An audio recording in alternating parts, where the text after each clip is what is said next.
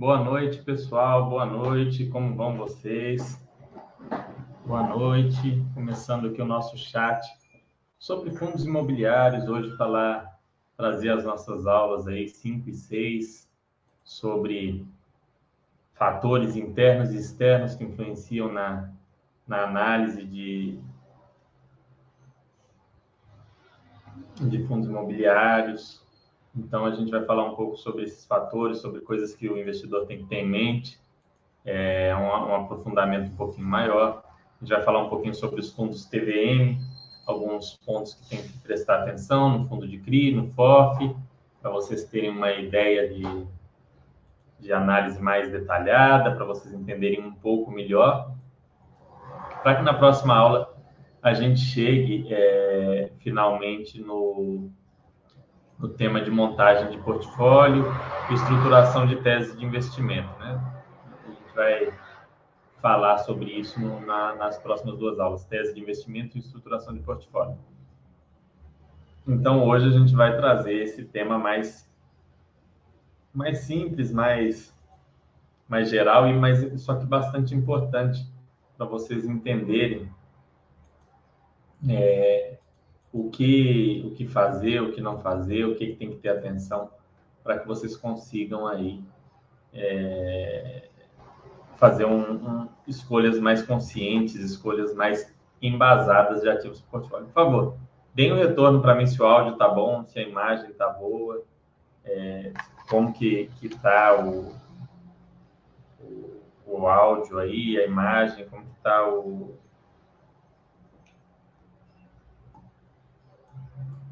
retorno aí para gente, a gente poder entrar no nosso tema.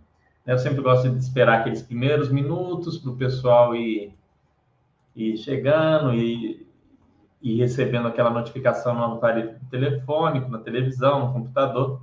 Então, a gente deixa esses primeiros minutos para o pessoal receber isso daí e depois, é, na medida em que as pessoas recebem essas notificações, a gente vai é, a gente vai começando aí na medida que passar os primeiros minutos. Se tiverem dúvidas também podem deixar, mas coloquem para mim se o áudio está bom, se a imagem está boa, como que está aí, se vocês estão conseguindo ver bem o nosso chat aí, se vocês estão conseguindo é, me ouvir com clareza, entender o que eu estou falando. Isso é importante para que a gente saiba que está tudo certinho.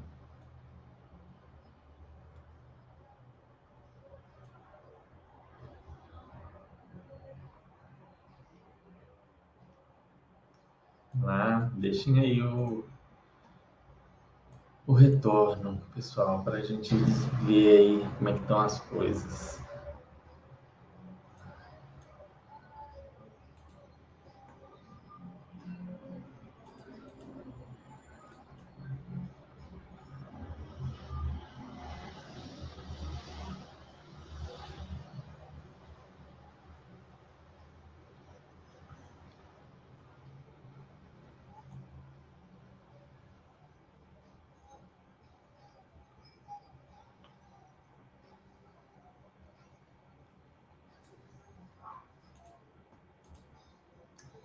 Boa noite, Tati. Ah, obrigado pelo retorno. O som do vídeo está ok. Então tá bom. Esperar só mais uns dois minutinhos para começar. É, para que o pessoal chegue aí, eu gosto de esperar esses dois, três minutos. E aí a gente vai entrar no nosso, no nosso tema. Ao mesmo tempo, é, a gente vai poder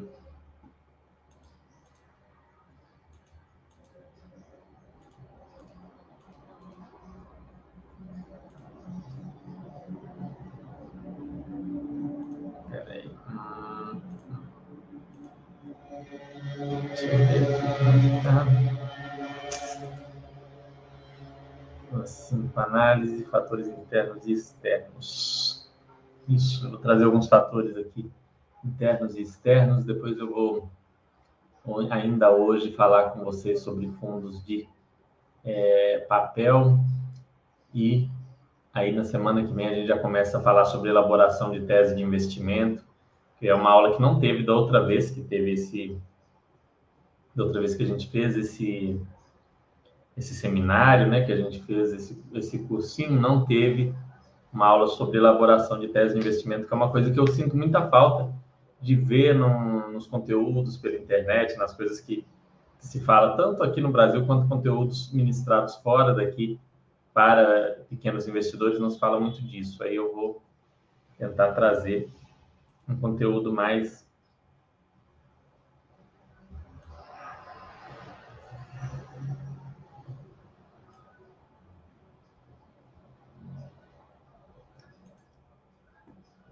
Vamos lá. Acho que já está bom de esperar já cinco minutos. Vamos começar então a falar um pouquinho. Para quem não me conhece, eu sou Fernando, analista de valores imobiliários, moderador de fundos imobiliários e finanças pessoais e renda fixa da Baster.com. Hoje a gente vai falar um pouco sobre os fatores internos e externos que afetam os fundos imobiliários é, e como como observá-los, né? Não são todos que vão, vão servir, vão ser de alguma utilidade na análise de vocês, mas pelo menos para vocês conseguirem entender como isso afeta os FIIs. Primeiro, os fatores, os fatores internos, e esses a gente tem como analisar e tomar decisões com base neles. A diversificação interna, o número de imóveis, inquilinos, devedores ou emissores, né? no caso aqui dos fundos de papel, imóveis ou inquilinos nos fundos de tijolo. A vacância física e financeira, a gente já falou dela nas aulas passadas, mas voltando aqui, a vacância física é o quanto da área do fundo está vago, enquanto a vacância financeira é quanto do potencial de renda do fundo ele não está recebendo. São dois pontos é, que fazem diferença, que devem ser analisados.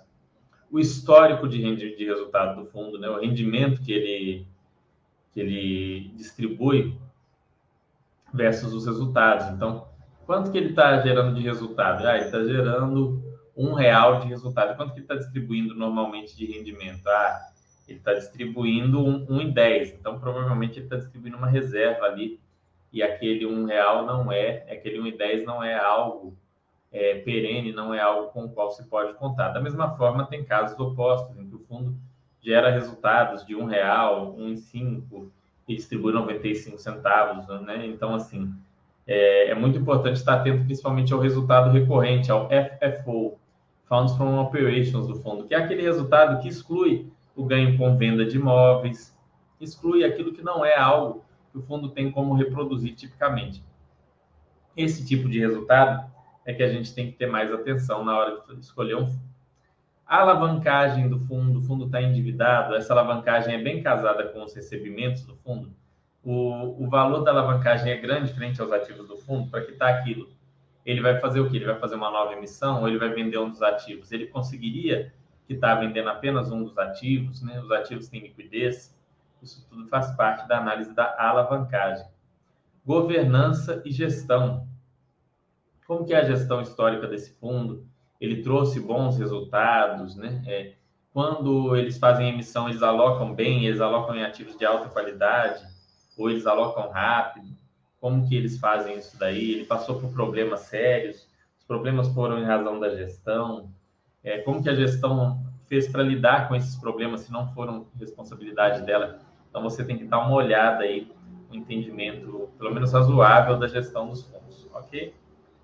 E no caso dos fundos de, de, papel, a gente vai falar mais detalhadamente daqui a pouco, mas é importante que eles tenham conseguido bater o benchmark. Então, se é um fundo, como por exemplo o KNCR, a gente tem um chat aqui só sobre isso, que eu, que eu trago o KNCR, o HGCR e o CANIP, se não me engano, para avaliar se eles bateram ali os benchmarks, ou seja, se o KNCR distribuiu pelo menos o CDI em relação ao valor patrimonial lá inicial do fundo, é, se o HGCR distribuiu também, eu não, não me lembro se o benchmark dele também é CDI.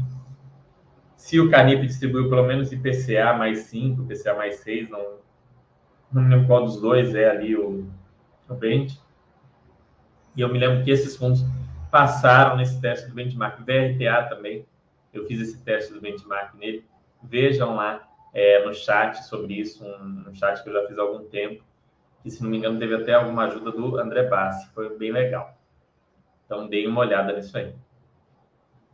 Fatores externos, né, que também precisam ser verificados, precisam ser acompanhados na hora de analisar um fundo imobiliário. Taxa de juros, né, Selic, juros futuros. É, os juros futuros, ele influencia muito, pessoal, na precificação dos fundos de tijolo, principalmente. Influi a, a precificação dos fundos de papel, mas influi muito precificação dos fundos de tijolo. Quando os juros futuros caem, os fundos sobem. Quando os juros futuros sobem, os fundos caem. A taxa Selic, ela interfere bastante nesses fundos que são atrelados ao CDI. Hoje a Selic, hoje o CDI é Selic menos 0,1%. Então, é, a Selic cai, naturalmente esses fundos atrelados ao CDI vão pagar rendimentos menores. Retorno pré-fixado, NTNB de média e longa duração, né? ou a taxa de juros de longo prazo. É, é, aquele retorno ali na NTNB é quando você olha lá Tesouro IPCA. Você olha lá o IPCA com cupom de 2040, tá lá IPCA mais 5,5. Esse é um retorno que é utilizado na base de precificação de fundo imobiliário. Então, se o tá dando lá IPCA mais 5,5, o pessoal normalmente vai buscar rendimento de fundo imobiliário na casa de 6,5, 7, 7,5, vai buscar um spread em relação a esse é, retorno da NTNB ou do Tesouro IPCA, Tesouro IPCA médio ali. Ciclo imobiliário também, né?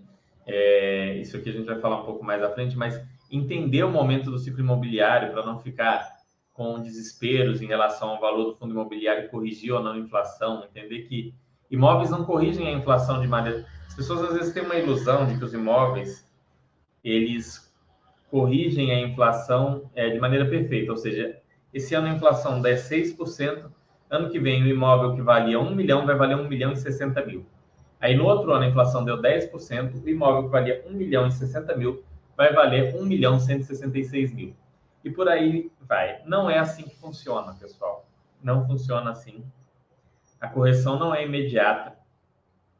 Você entendendo o ciclo imobiliário, você vai perceber que em alguns momentos vai ter uma valorização maior do que a inflação, em outros momentos menor.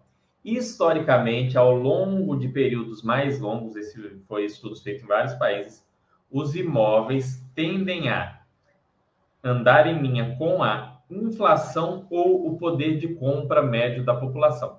Então, se está tendo inflação, mas a população está empobrecendo, ou seja, a renda da população está aumentando menos que a inflação, o imóvel pode subir menos. Da mesma forma, se em um momento tem a inflação, mas a renda da população está subindo mais, o imóvel pode subir mais. No longo prazo, ele vai gravitar ali a evolução dos preços em torno da inflação. E é claro que isso é do mercado imobiliário como um todo. Os melhores imóveis comprados a preços mais baixos, em bairros, em de... bairros bons, em desenvolvimento, vão ter uma valorização acima da inflação. Do mesmo modo, os piores imóveis, comprados em bairros decadentes, já com problemas, imóveis que às vezes têm uma, uma vaga de garagem presa, numa área decadente da cidade, comprado a um valor muito alto, não vai conseguir passar a inflação. Então, isso aí, a análise mais adequada seria imóvel a imóvel, mas o mercado imobiliário como um todo, ele tende a é, conseguir acompanhar mais ou menos a inflação. Eu olhei aqui para Belo Horizonte, para vocês terem uma ideia, o, a valorização média dos imóveis, eu não me lembro se foi de 10 ou 20 anos. Pior é que eu esqueci, tem que olhar. Mas era algo em torno de 4,7%, 4,5%, era entre 4,5% e 5%. E a inflação no período foi em média 5,5% ao ano. Então, os imóveis valorizaram menos do que a inflação no período. Né? É, o que significa que vai continuar valorizando menos aqui na cidade? Não. Aqui teve regiões da cidade que valorizaram muito. Quem conhece bem aqui sabe que tem regiões como o, o bairro Castelo, é, outros bairros, é, Cidade Jardim, o próprio Lourdes, que é um, uma região mais, mais nobre, que valorizaram acima, e tem regiões que valorizaram abaixo, como a própria região onde eu moro. Então você tem que saber é, fazer escolhas aí. Conheça os ciclos do setor imobiliário. Então, isso aqui é muito importante vocês entenderem. Como que funciona o ciclo do setor imobiliário? Bom, a gente está, vamos lá, vamos come começar. A gente está num momento, vamos supor, hoje a gente está mais ou menos aqui, no momento da recuperação. Então, o que que acontece? É, a população começa a ter uma melhora de renda, ganhar um pouco mais, eles querem comprar casas, as empresas começam a investir e querem comprar é, uma sede nova, querem alugar uma sede nova, querem melhorar aquilo que eles já têm. Esse é o momento onde sai da recessão e vai para a recuperação, ou seja, está todo mundo com uma visão um pouco mais positiva do mercado imobiliário. Ah, eu quero financiar meu, meu apartamento, ah, eu quero mudar meu escritório para uma região melhor da cidade, ah, eu quero ter meu próprio escritório que eu não tinha, vou investir para montar meu negócio. E a demanda por imóveis aumenta. Nesse momento começa a aumentar a demanda, os imóveis vagos começam a ser ocupados, aquilo que estava em construção começa a ser vendido, e os preços dos aluguéis, assim como os preços dos imóveis, começam a subir. Nesse momento em que o preço dos imóveis começa a subir e o preço dos aluguéis, a gente entra na fase de expansão. Nessa fase, muita gente começa a construir. Então, as pessoas começam a falar: opa, peraí. É, tá tendo uma expansão forte, tá tendo mais procura, tem mais gente querendo comprar imóvel, vou construir. Vou construir um escritório, vou construir um apartamento, vou construir é, alguma coisa para para entregar aí para o mercado que está demandando esses imóveis. Então começa a acontecer expansão, muita gente começa a construir, muita gente começa a projetar imóveis, né, colocar ali em obra é, escritórios, casas. Lembrando que isso aqui é um período de anos, tá, pessoal? Não é algo, ah, isso aqui é de janeiro a março, aqui é abril. Não, para com isso. Isso aqui é um período de anos. Para construir um imóvel, para fazer um apartamento, vocês sabem que leva anos. Seja é, um apartamento ou seja um, um imóvel de escritórios. Então, Aí começa a ter esse ciclo de expansão, começa a ter esse ciclo aqui de expansão, até que chega num ponto é, aqui em que muita gente está construindo e não tem mais tanto mais gente procurando assim. Então, para cada um imóvel é, que é que novo, para cada um, para cada, sei lá, 10 imóveis novos que saem, oito estão sendo alugados e, e, e comprados e tal. Então a gente tem uma absorção líquida negativa. Tem mais coisa sendo entregue, né? É, mais coisa sendo é, entregue do que o mercado consegue absorver. Mais imóveis sendo devolvidos do que locados, às vezes, numa situação extrema. Né? Não, não, peraí. Isso aí é aqui. Corta a última, a última frase. Aqui a gente está justamente no excesso de oferta, é com mais imóveis sendo entregues do que, do que o mercado consegue absorver e do que as pessoas querem é, alugar.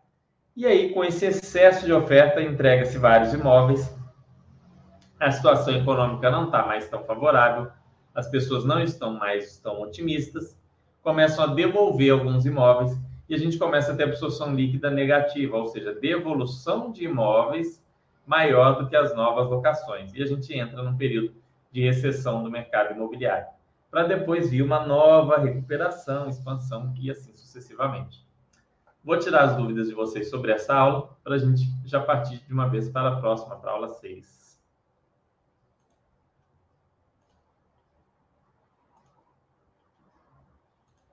Vamos ver. Tati falando, gostei do livro. Ah, que bom, Tati, que gostou do livro, o livro do Samanês, né? Muito bom. Eu, eu também estudei bastante por ele, acho ele muito legal.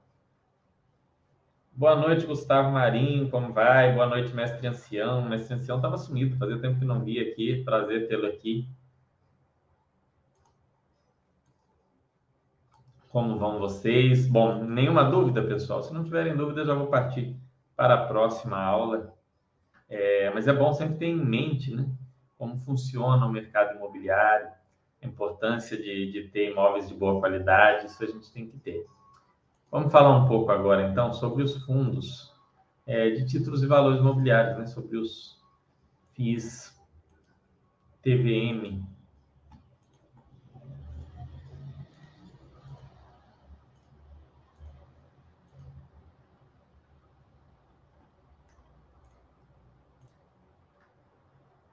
Hum.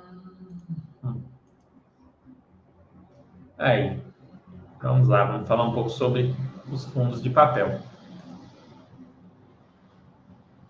Deixa eu ver como é que está aqui. Tá ok. Então, vamos falar um pouquinho sobre os FOFs, né? os FOFs e os FIIs de títulos e valores imobiliários. Primeiro, antes de chegar nisso, vamos relembrar aquela subdivisão dos fundos imobiliários em papel e tijolo. Papel são fundos imobiliários que compram títulos e valores imobiliários, compram ações, podem comprar, hoje já tem fundos que compram ações do mercado imobiliário. Compram CRIs, LCIs, é, compram outros fundos de investimento imobiliário e outros ativos correlacionados, ligados, derivados do mercado imobiliário. Já os fundos de tijolo, eles compram imóvel mesmo, eles compram é, apartamentos, já tem fundo de que compra apartamentos, lajes corporativas, shopping centers, galpões logísticos, centros industriais, é, imóveis de varejo, né, lojas de rua, agências bancárias, hospitais, universidades. Então, eles compram o imóvel. Falou que comprou o imóvel, esse fundo aqui tem imóveis, né? 90, mais de dois terços do fundo está em imóveis. Ele tem ali, ainda que ele tenha algum CRI, alguma LCI, mas mais de dois terços está em imóveis. Ele é um fundo de tijolo. Mesma forma, o fundo que está lá, mais de dois terços dele está em CRI, está em outros fundos imobiliários, está em LCI. Ele é um fundo de papel. Por exemplo, o MXRF ele tem um imóvel lá em Santos, mas ele é um fundo de papel, porque a maior parte dele, mais de dois terços, está em papel. Tem um imóvel lá que recebeu em garantia, né, de um, de um, como é que fala, recebeu em garantia de um, de um CRI que não foi pago, o imóvel está lá parado, mas não é o, o foco do fundo, entendeu? É um fundo de papel. Os fundos de papel investem em títulos e valores imobiliários. Os principais ativos que eles costumam investir são CRIs e outros FIIs, que é o que nós vamos abordar aqui, é, basicamente. A gente não vai falar tanto dos FIIs Hedge Fund. Eu vou falar desses FIIs Hedge Fund num chat específico futuro, onde eu vou trazer os FIIs que são assim, fazer minha crítica, falar o que eu acho de bom e de ruim. Nós vamos trazer isso daí. Mas hoje a gente está falando dos fundos que investem principalmente em CRI ou outros FIIs, ok? São os fundos de papel mais tradicionais, que a gente tem há mais tempo, com mais história na indústria. Começando pelos fundos de fundo, ou FOF, né? Founder Fund.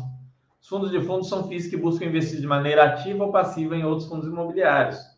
Os fundos ativos esperam-se um retorno acima do IFIX, buscam alfa, né? um retorno maior. Eles como objetivo superar o IFIX. E os fundos passivos que estão caindo no ostracismo, né? quando eu fiz essa aula da última vez, ainda era uma coisa que se falava, mas é algo que já praticamente acabou. Eles normalmente tentam acompanhar o IFIX ou outro índice passivamente. Busca reduzir o risco diversificado. Qual que é o problema dos fundos passivos? O IFIX é um, é um índice grande, que tem alguns fundos com participação pequena ou com uma liquidez pequena para que um FOF possa comprar, e reproduzir o índice tem sido muito difícil para um fundo passivo. Então, cada vez menos a gente está tendo fundo passivo, além do resultado sofrível que os fundos passivos tiveram, justamente por essa dificuldade de fazer o giro e, e acompanhar o índice. Então, o fundo passivo é quase algo em extinção. Tá? Como avaliar? Bom, vamos lá. Verificar o portfólio, né? a qualidade e o preço dos ativos ali, as teses de investimento, como que estão aqueles ativos lá dentro, né? O que que o, que, que o gestor comprou, por quanto ele comprou, ele tem ali como destravar valor ali facilmente com venda de ativos, com lucro, o que, que ele busca ali, por que, que ele comprou aqueles ativos, eles colocam na tese, olha, comprei o ativo tal, por isso, isso, isso. Por sinal, pessoal, relatório de FOF é um material fantástico para estudo, para aprender a investir em fundo imobiliário. Bem-vindo aqui na casa de FOF! Não faz mal se você não gosta de FOF leia o relatório de, do FOF para aprender a escolher um fundo imobiliário, para aprender a investir em um fundo imobiliário. Então, aprenda a escolher o fundo imobiliário é, também utilizando essa ferramenta que vocês têm, que é o relatório dos FOFs. Né? Vai ensinar vocês a elaborar uma tese de investimento. Eu vou dar uma aula futura ensinando sobre teses de investimento, mas é, quando se trata de FOF, você sempre vai ter ali algum conteúdo interessante nos relatórios para você aprender. Né? Então, dê uma lida nos relatórios dos FOFs, principalmente você que está no início, está começando a investir em fundo imobiliário, relatório do FOF, do HFOF, HGFF, é, RBRF, é, RBFF e muitos outros aí fundos de fundos estudem, né, leiam, vejam ali as teses. Quando eles fazem algum movimento, às vezes eles põem lá, compramos o fundo tal porque enxergamos isso, isso, isso, isso. Aí você vai ver, opa, peraí, quando compra um fundo, então tem que olhar isso, isso, isso, isso. Você começa a aprender a analisar, a fazer escolhas. Então, vale a pena ler, sim, os relatórios dos FOFs. Cumprimento do prometido. Então, assim, quando você pega um FOF que já tem anos de estrada, 5 anos de estrada, 10 anos de estrada, você quer que ele traga um resultado pelo menos em linha com o benchmark, normalmente o IFIX. Então, ele tem que trazer um retorno muito próximo do IFIX. Pode ser um pouco abaixo ou um pouco acima, não faz mal, mas tem que ser próximo. Se estiver vencendo o benchmark, melhor ainda, naturalmente. É, é mais interessante. Considerando que nos FOFs a gente paga uma dupla taxação, uma dupla taxa, ou seja, a gente paga é, uma taxa de administração do fundo e do fundo que está dentro do fundo, só faz sentido comprar FOF com um desconto frente ao valor patrimonial. E aqui vem um parênteses grande: o valor patrimonial nos fundos de fundos e nos fundos de CRI é um valor absoluto. Por quê? Porque ele é o valor, os ativos dentro desses fundos são ativos de liquidez, que tem marcação a mercado. Então, o valor patrimonial desses, desses fundos é um valor que reflete bem é, o quanto realmente vale aquilo que está dentro do fundo. Então, evitem pagar ágil nesses fundos, pagar mais do que o valor patrimonial. Busquem, principalmente no FOF, um desconto razoável frente ao valor patrimonial. Um desconto de 5% ou mais 5, 10, 15% é um desconto muito legal. Um desconto menor do que esse, você já vai estar correndo ali um risco um risco maior do que deveria. Né? Um, um FOF, por exemplo, que está negociado muito acima do valor patrimonial, o mais inteligente seria, em alguns casos, inclusive, você parar de comprar pelo no mínimo ou até mesmo vender. Porque não faz sentido, já que você conseguiria comprar aqueles fundos no mercado mais baratos do que através do FOF. Então, se começa a ter, quando os fundos de fundos começam a ter muito ganho de capital e começam a vender os fundos por exemplo, a gente tem hoje o HGFF que paga 0,65 ao mês. Vamos supor, daqui a um ano ele começa a ter lucro vendendo as cotas de fundo, ele começa a vender ali vários fundos de posições táticas e a ter lucro. Esse lucro ele vai ser obrigado a distribuir, o rendimento vai subir bastante. Isso pode gerar um aumento do, do fundo bastante acima do valor patrimonial, como já aconteceu. Nesses casos, perde um pouco sentido você manter na carteira um FOF. Aí você vai ter que fazer uma análise envolvendo o imposto de renda, o valor que você pagou, o valor que que você consegue na venda, o outro fundo, né, o custo de oportunidade, qual outro fundo que você poderia alocar para ver se faz sentido ou não vender. Mas comprar com ágil FOF de jeito nenhum não faz sentido. Comprar um FOF que está um PVP de 1.1, 1.05, 1.2, esquece, ok? Tem que ter algum desconto para comprar FOF. Os CRIs, vamos lá, falar um pouco de CRIs. Os fundos de CRI, os fundos TVM, né? Os CRI são regidos pela Lei 9.514 de 97. Recomendo que deem, para quem gosta de se aprofundar, deem uma olhada nessa lei. Eu já fiz chat aqui só sobre CRIs também.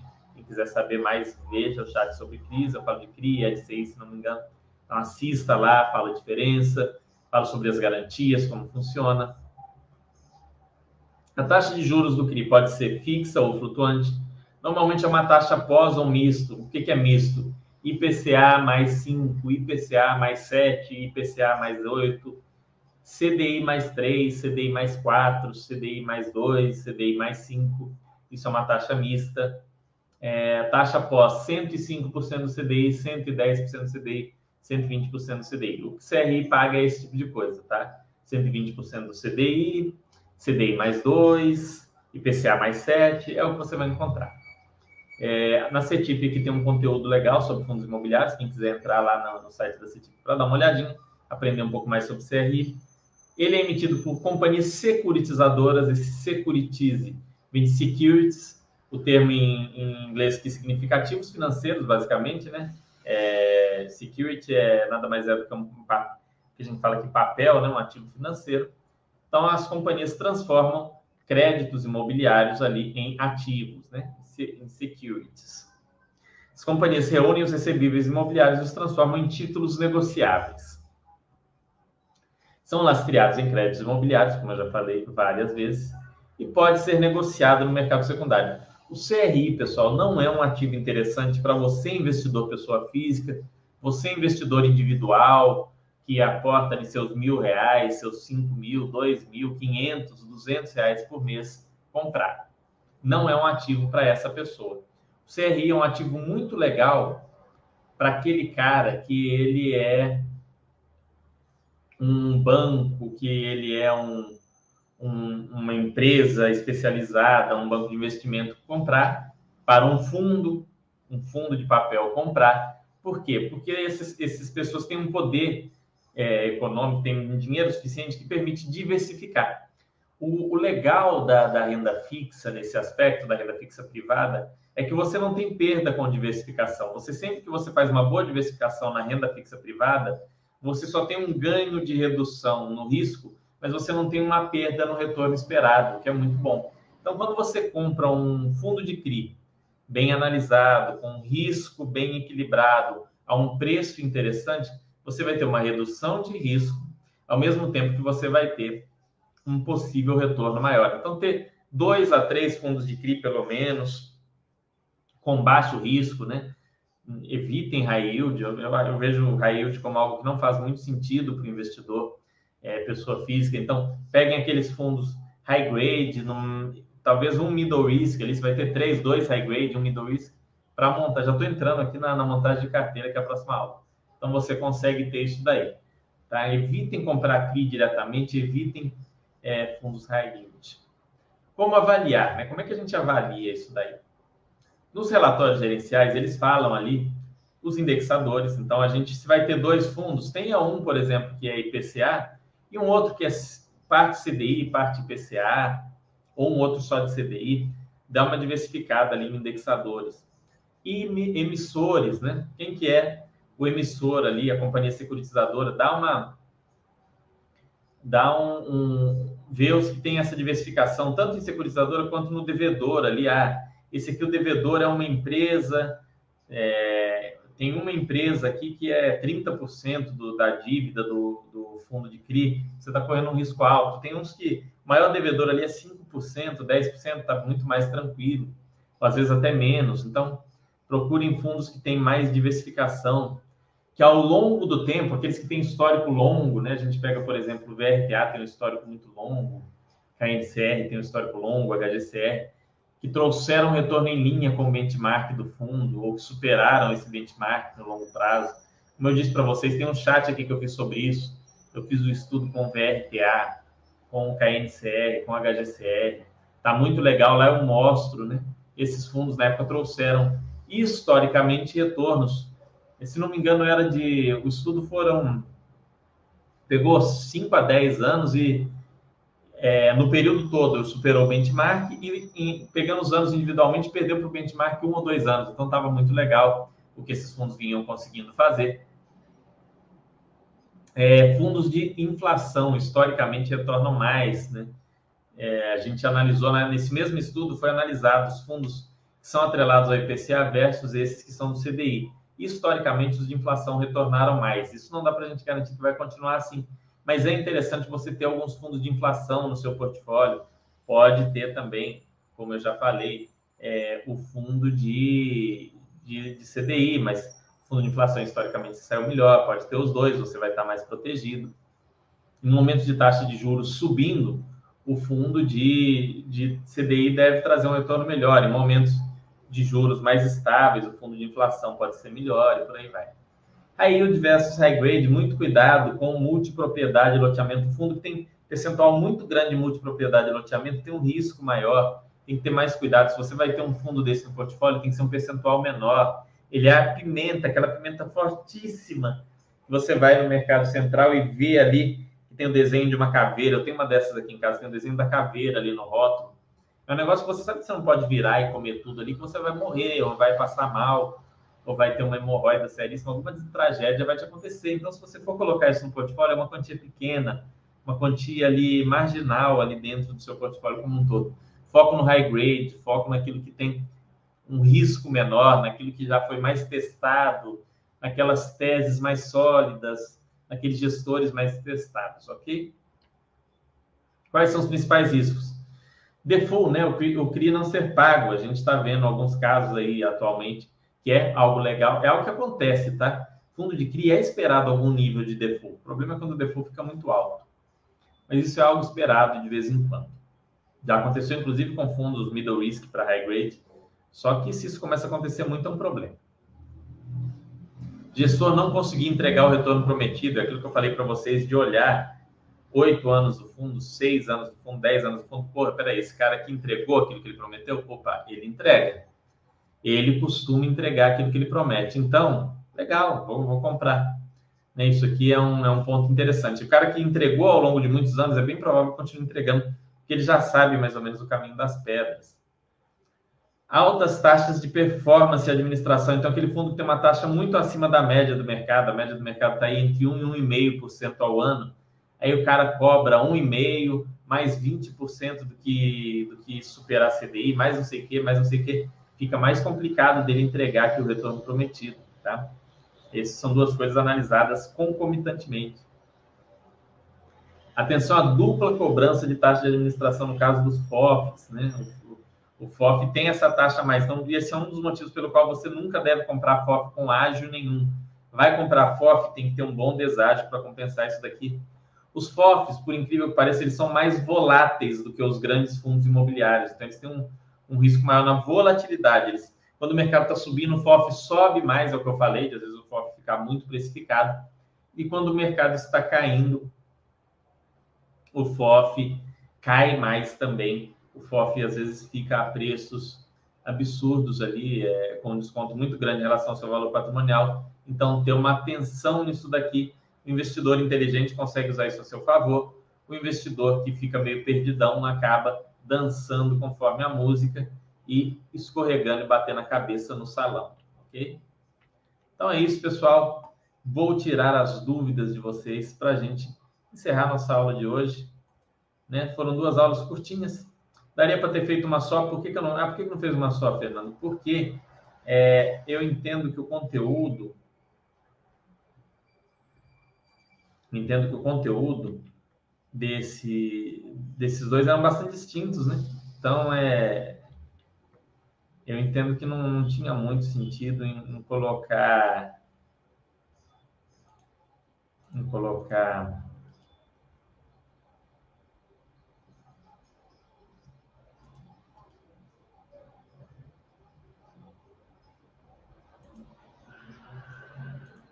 colocar isso daí num, numa aula só.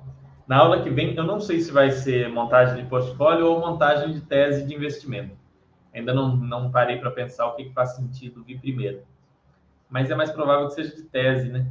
Pegar um fundo imobiliário, ensinar vocês a montar a tese. A gente vai ver algumas teses em alguns relatórios de FOF, para vocês terem uma ideia do que, que eles olham, e ensinar vocês a montar uma tese para então investir. Quando você estrutura a sua tese de investimento antes de investir, a chance de você fazer besteira, de você vender no fundo em pânico, de você não ter a paciência necessária, de você fazer alguma bobagem é muito mais baixa do, quando a tese está bem estruturada. Quando a tese não está bem estruturada, é, você pode acabar fazendo mais besteira. Então, vou ensinar vocês sobre estruturação de tese.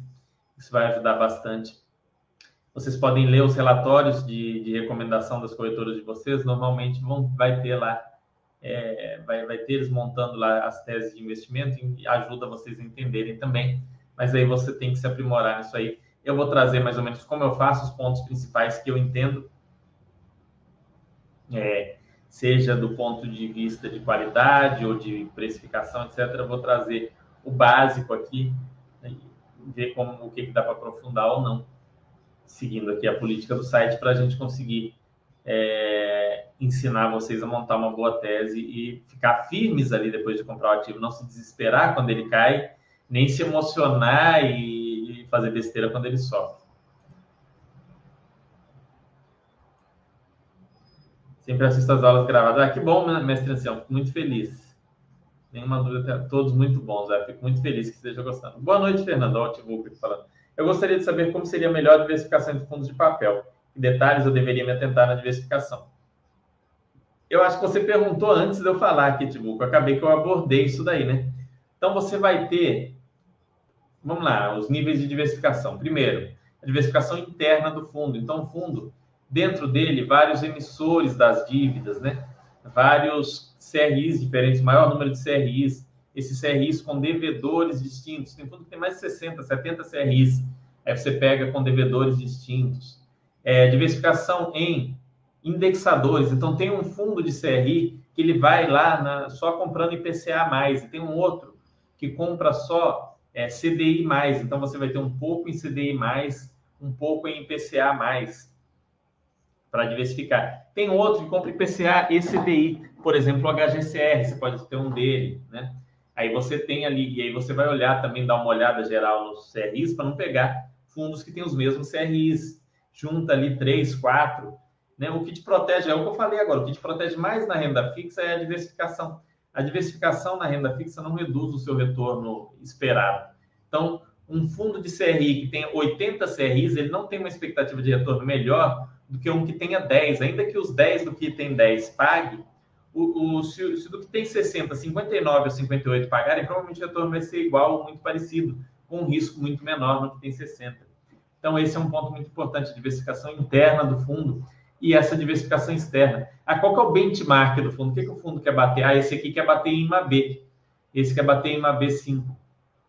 Esse outro já busca bater CDI mais 2, né? CDI mais 3. Eu não gosto de fundo que tem como benchmark CDI, eu acho isso errado.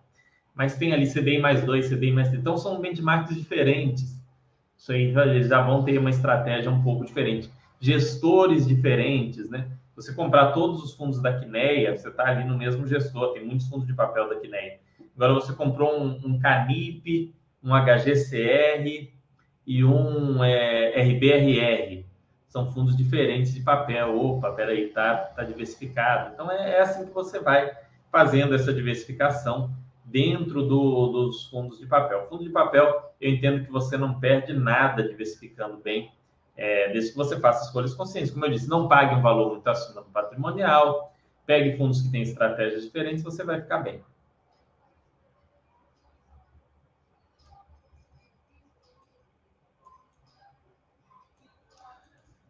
Tivuco falou, fundos híbridos como foco em logística e lajes, exemplo, KNRI, caso tenham eles em carteira, deveria diminuir a quantidade de logística ou lajes por conta deles já tem? Olha, Tivuco, eu considero esses fundos, eu não, eu não ponho, por exemplo, no meu portfólio como um percentual de híbrido. Por exemplo, o KNRI, ele, é, ele é mais ou menos 50-50, ele é praticamente 50-50. Então, o que, que eu considero? Se eu quero ter 30% de, de, dos meus fundos imobiliários em logística e 30% em lajes, e eu tenho o KNRI sendo 10%, estou dando um exemplo, eu vou considerar aqueles 10% como 5% de logística, 5% de lajes, e o resto eu completo com outros fundos. Então, é, eu considero ele dentro dessa caixinha do logística e lajes, uma parte no logística, uma parte no lajes. Eu acho que é a forma mais adequada do que, se você, considerar ele como se ele fosse uma outra coisa. Ele nada mais é do que meio logística, meio lajes.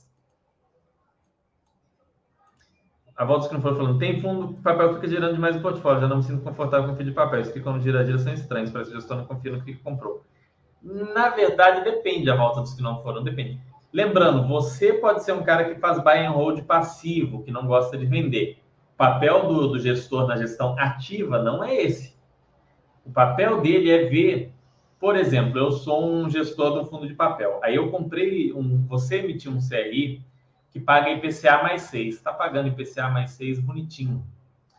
Aí o Tivuco lançou lá um CRI de IPCA mais 8 e ele tem o mesmo risco de crédito que você.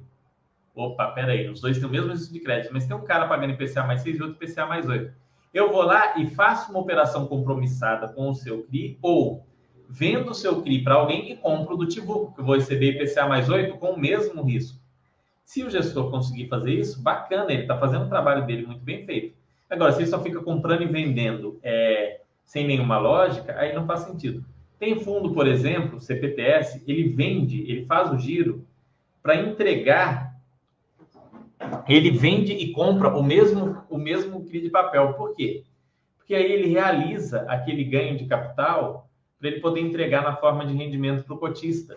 Então, aquela valorização do CRI, ele teria que esperar o vencimento para receber. Então, ele vai faz uma, uma compra e uma venda ali no mesmo preço para é, entregar para o cotista aquela valorização. Não vejo isso como um problema também. Então você tem que analisar fundo a fundo. Não dá para dizer, ah, Tá girando é ruim, tá, tá parado é bom. Vídeos FOFs lá, né? Os FOFs paradões, que eram os FOFs de, de estratégia passiva, foram uma, uma droga até hoje. Foram os FOFs que saíram pior. Os FOFs que fizeram giros mais pensados, mais conscientes, foram os que saíram melhor. Né? Por exemplo, o HGFF da, da RED. Então, assim, é, não dá para dizer que o cara que gira mais é melhor ou pior quando a gente olha o fundo, né? Você ficar girando demais, comprando, trocando muito posição de fundo, provavelmente não vai ser interessante, não vai te trazer um retorno muito bom. Mas o fundo fazer isso, se ele souber fazer, é muito bom. Tá? Se ele souber fazer. E aí é o histórico do gestor que vai te mostrar. Você vai olhar lá ao longo dos últimos cinco. O fundo tem 10 anos. Você vai pegar ele nos últimos 10 anos. Ele, ele prometia entregar CDI mais 2 Quanto que ele entregou em média de rendimento por ano, considerando o valor patrimonial lá do início? Aí ele entregou em média CDI mais 3. Pô, bacana, ele queria CDI mais 2, deu CDI mais 3, então ele queria IPCA mais 6. Aí ele entregou IPCA mais 7. Ele entregou IPCA mais 6,5. Tá legal. Entregou IPCA mais 6,1, já tá ótimo. Ah, não, entregou IPCA mais 4. Pô, ele queria IPCA mais 6, entregou mais 4. Então esses giros aí estão indo de mal a pior. Então você tem que olhar o histórico. Por isso também não é interessante comprar fundos, principalmente fundos de papel muito novos. Porque fundo de tijolo muito novo, se você entender bem o tijolo que está ali dentro e conhecer o histórico da gestão, pode ser bom. Mas o fundo de papel é mais complicado de você pegar uma coisa muito nova que não tem muita história. Ok? Vamos lá, pessoal. Deixem as dúvidas para a gente responder aí, para a gente poder é, concluir as nossas aulas 5 e 6. Semana que vem eu espero que vocês é, gostem do, do, do, que vai vir, mas aí a gente vai trazer ou a como formatar uma tese de investimento, que acho que é uma coisa muito importante. Eu nunca falei disso com vocês aqui, mesmo nas análises que eu fiz, eu não, não parti para esse lado de, de, montagem de tese mesmo. É, então eu acho que vai ser bem legal. E e vai ajudar vocês a terem uma noção né, do que olhar, do que da atenção que deve ter né, na hora de escolher um fundo, do que tem que ler e, do, e, e de como passar isso para o papel. Hoje, tudo que eu adiciono no meu portfólio, eu escrevo um relatório com uma tese completa para eu revisitar se eu pensar em vender ou para eu revisitar antes de eu comprar mais. Ah, então, vou comprar mais do fundo tal, tal, tal que eu tenho. Eu vou lá e leio o relatório que eu fiz sobre o fundo, né, a tese que eu escrevi, vejo se aquilo ali permanece real, se aquelas características, se ele está ainda mais atrativo ou menos atrativo, ou às vezes ele nem é mais atraente o suficiente para eu comprar, mas não vou vender só por isso. Então você vai dar uma olhadinha ali. É, aquele gráfico de despesa em relação às receitas, eu não uso aquilo à volta dos que não foram. Eu uso comparação entre pares. Eu vou pegar ali, opa, quanto que o fundo. Quer ver? Vou, vou dar um exemplo aqui para vocês. Vamos compartilhar a tela, é legal. Isso aqui é um bom tema para a gente fechar aqui. E é essa questão da, da, dessa despesa. Vamos ver a forma como eu faço isso. Eu não olho isso em relação à, receita e tal, porque isso por si só você acaba virando um, um, um yield chaser pela metade. Quer ver? Vamos olhar aqui. Vamos olhar aqui o RBR high grade, que esse é o high grade, high grade mesmo. Então a gente pega aqui, ó, vamos olhar três fundos de papel. Aqui na, no dados cadastrais, acho que vai ter. Olha lá, taxa de administração, 1,01% sobre o valor patrimonial, né? E 20% sobre o que exceder o CDI. Esse exceder o CDI eu não gosto, é uma coisa que me incomoda. Apesar desse fundo ser um fundo é, muito sólido, muito high grade, ele tem esse benchmark muito exagerado, né, sobre o que excedeu o CDI. Hoje o CDI é 13,75, legal, mas quando o CDI fica baixo, isso aqui não fica muito bom. Então eu prefiro um benchmark que é, CDI é o mínimo, né, que se espera. Então assim, excedeu o CDI dá 20%, não acho muito legal.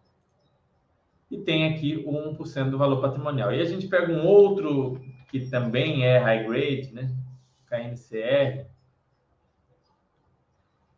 e a gente dá uma olhada aqui no dados cadastrais aqui. Ele tem 1,08 sobre o valor patrimonial, ou seja, a taxa de administração é um pouquinho maior, mas ele não tem taxa de performance.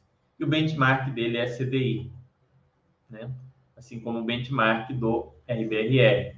Qual dos dois é mais interessante para você? Você tem que avaliar. E aí tem o HGCR. O HGCR também tem é, também é um fundo high grade aí que tem uma taxa de administração bem menor, 0,8 sobre o valor de mercado. Mas ele tem uma taxa de performance de 20% do QCD, é 110% do CDI. Então, isso aqui já exige mais do que o CDI, ó, 110% do CDI. Já é uma taxa mais, bem mais ok do que o que a gente viu no RBRR. Então, a gente vai comparando. Né? E aí a gente pega o VRTA, é um outro fundo de papel. VRTA 11, vamos dar uma olhadinha, como que tá. Então, você, você olhando isso daqui já é um, uma, uma informação a mais que você tem para escolher aí, ó. 1% sobre o valor de mercado, sem taxa de performance, ó, bem legal, né? É, e um benchmark de GPM mais 6. É um benchmark diferente, né? Aí pega o Canip, né, que é um fundo, o maior fundo da imobiliário da bolsa, o maior de todos. Tem que ser investidor qualificado para investir. Não é todo mundo que pode investir.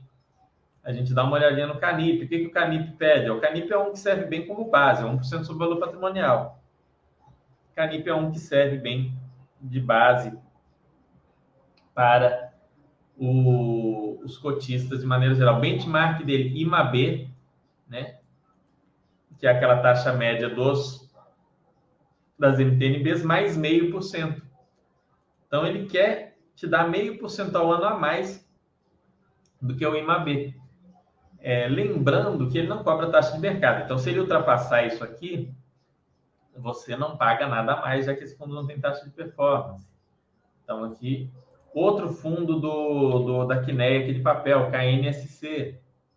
Olha só como a gente está olhando rapidinho um monte de fundos, né? Dados cadastrais, olha aqui. Não tem taxa de administração. Ah, não, isso daqui está tá sem a taxa aqui. Então a gente pega aqui, ó, quando não está aqui na Basta, costuma cadastrar aqui, ah, mas não está aqui esse aqui. Então a gente vem aqui, ó, nos relatórios e olha aqui o, último relatório gerencial. Quer ver? E você acha que facilmente. O último relatório gerencial do fundo. Você digita aqui administração. 1,20% ao ano. Performance não há, ele cobra 1,2% ao ano. Esse KNSC, ele é um fundo que ele tem uma parte em CDI e uma parte em IPCA. Lá IPCA está IPCA mais 8, CDI, CDI mais 3,6. Isso considerando o valor patrimonial, né? A taxa MTM. O valor patrimonial da cota está 89 e a cota mercado está 85, abaixo do patrimonial. Esse fundo pode ser sim opção interessante aí para o investidor, tá? Então, olha aí, um fundinho legal aí, tem uma taxa ok. Então, você tem que ter um, fazer uma análise, né? Ah, será que esse fundo faz sentido? Será que não faz? Como que eu vou saber? Olhando essas coisas, a, quer dizer, se a taxa do fundo faz sentido ou não, é comparando os pares, né? É comparando. E aí você vai olhar aquela história que eu falei de resultado. Opa, esse cara, ele quer entregar, né? Qual que é o benchmark dele? Vamos ver se tem benchmark aqui. Não tem. O benchmark dele vai estar lá no...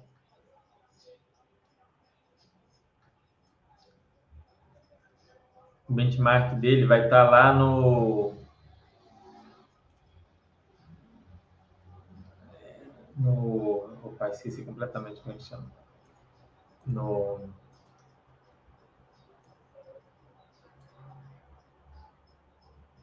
Anúncio inicial, não demonstrações, não.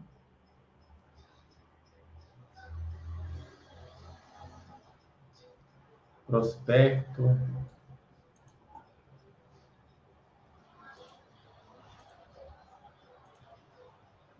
No regulamento do fundo. Vamos ver no regulamento desse fundo. Qual que é o benchmark?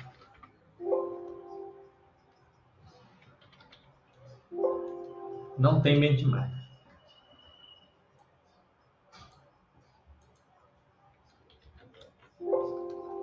Ah, não, é que o prospecto está em, tá em imagem.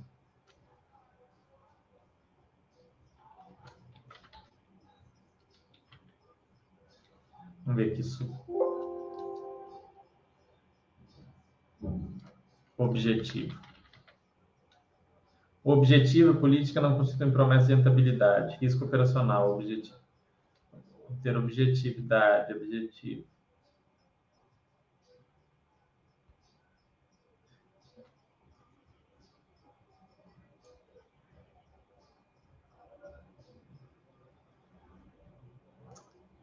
Eu não gosto da forma como os, os regulamentos da CNES são escritos. Vamos ver, eu vou mostrar para vocês.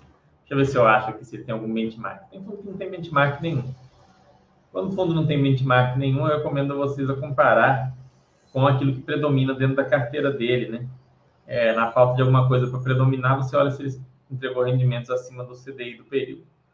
Vamos lá, política de informações, política de distribuição de rendimentos e amortizações, resgate, emissão, distribuição, subscrição, integralização e remuneração.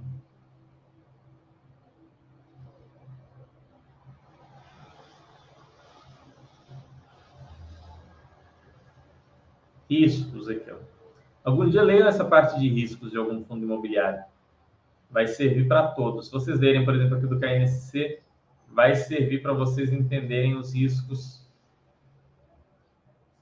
de praticamente todos aqui. Obrigações do administrador, contratar, distribuir, vedações. É, na hipótese do administrador, blá, blá, blá. prestadores de serviço, custodiante, escriturador de cotas, público-alvo, política de investimento, fundo constituído sob forma de facilidade de resgate, permitido prazo de duração, fundo através da aquisição de certificados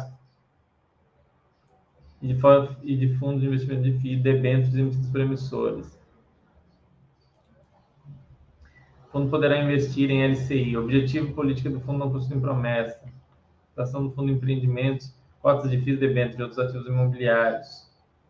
O fundo de aquisição de ativos, ativos alvos. O fundo poderá manter parcela do seu patrimônio aplicado em moeda nacional. Os atos caracterizam. O fundo terá prazo de dois anos após a data de encerramento de cada oferta. Caso o fundo preponderantemente em valores que deverão ser modalidades, caso fundo, né? propriedade fiduciária de imóveis e os riscos. É, não tem um, um benchmark bem definido esse fundo.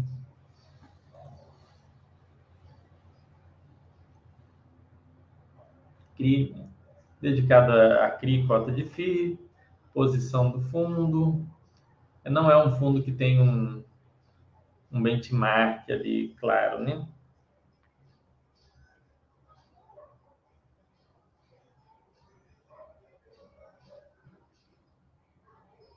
Não, o, o gestor gosta de comparar com o, C, com o percentual de CDI, o rendimento. É, então, dá para a pessoa ter uma, uma noção do. Ele coloca aqui o spread para NTNB, spread da administração na cota diária. É, tá bem, tá bem interessante. Então, dá para vocês terem uma noção e ver se a taxa é adequada ou não. É assim que eu faço para avaliar. Zé Bonitinho, bem-vindo. Depois assiste sim. Bom, pessoal, é isso. Não é o que eu ia passar para vocês. A gente tem uma série de, de, de, pontos aí que a gente vai abordar melhor. A gente vai trazer né, nessa aula de montagem de tese eu vou ver se eu trago duas teses, uma tese montada de um fundo de papel, uma tese montada de um fundo de tijolo, talvez uma tese montada de um FOF, e estudar essa tese, vocês olharem, entenderem. É, então, quem sabe faça até alguma tese nova aí. Entenderem, avaliarem. É, vou, vou, colocar o ponto dos riscos, dos problemas, o ponto positivo. A gente sempre né, começa analisando, entendendo o que é o ativo, Primeira coisa, né? O que é o ativo? Quais os riscos do ativo depois? Quais os ativos comparáveis ou concorrentes, no caso de análise de empresa? É, e depois a gente vai olhar qual o retorno esperado, qual o preço, eventualmente o preço máximo a ser pago e coisas do tipo, ok? Então é isso, espero que tenham gostado, que tenha ajudado vocês a entenderem melhor sobre fundos de investimento imobiliário, sobre investimentos é, nesse tipo de ativo, sobre os riscos, sobre o que são esses ativos, sobre como avaliar, para que vocês possam fazer escolhas mais inteligentes, mais interessantes e comprar aí os fundos imobiliários mais adequados para o portfólio de vocês, de modo que vocês tenham uma carteira boa, uma carteira bem diversificada, uma carteira bem pensada, bem analisada, bem estudada, ok? Um grande abraço, uma ótima semana e até mais.